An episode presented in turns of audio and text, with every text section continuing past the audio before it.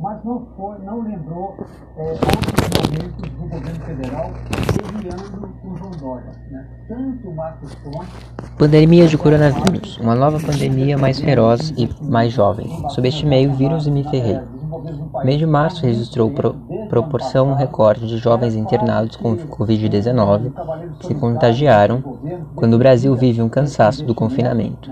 É uma nova pandemia diferente do ano passado, diz infectologista. informação que eu tenho também, por isso que eu queria saber quanto de fato o governo investiu com mais de 2.009 óbitos confirmados nas últimas 24 horas, o Brasil superou nesta quarta-feira, 24, a barreira dos, das 3 milhões é, 300 mil mortes pela Covid-19.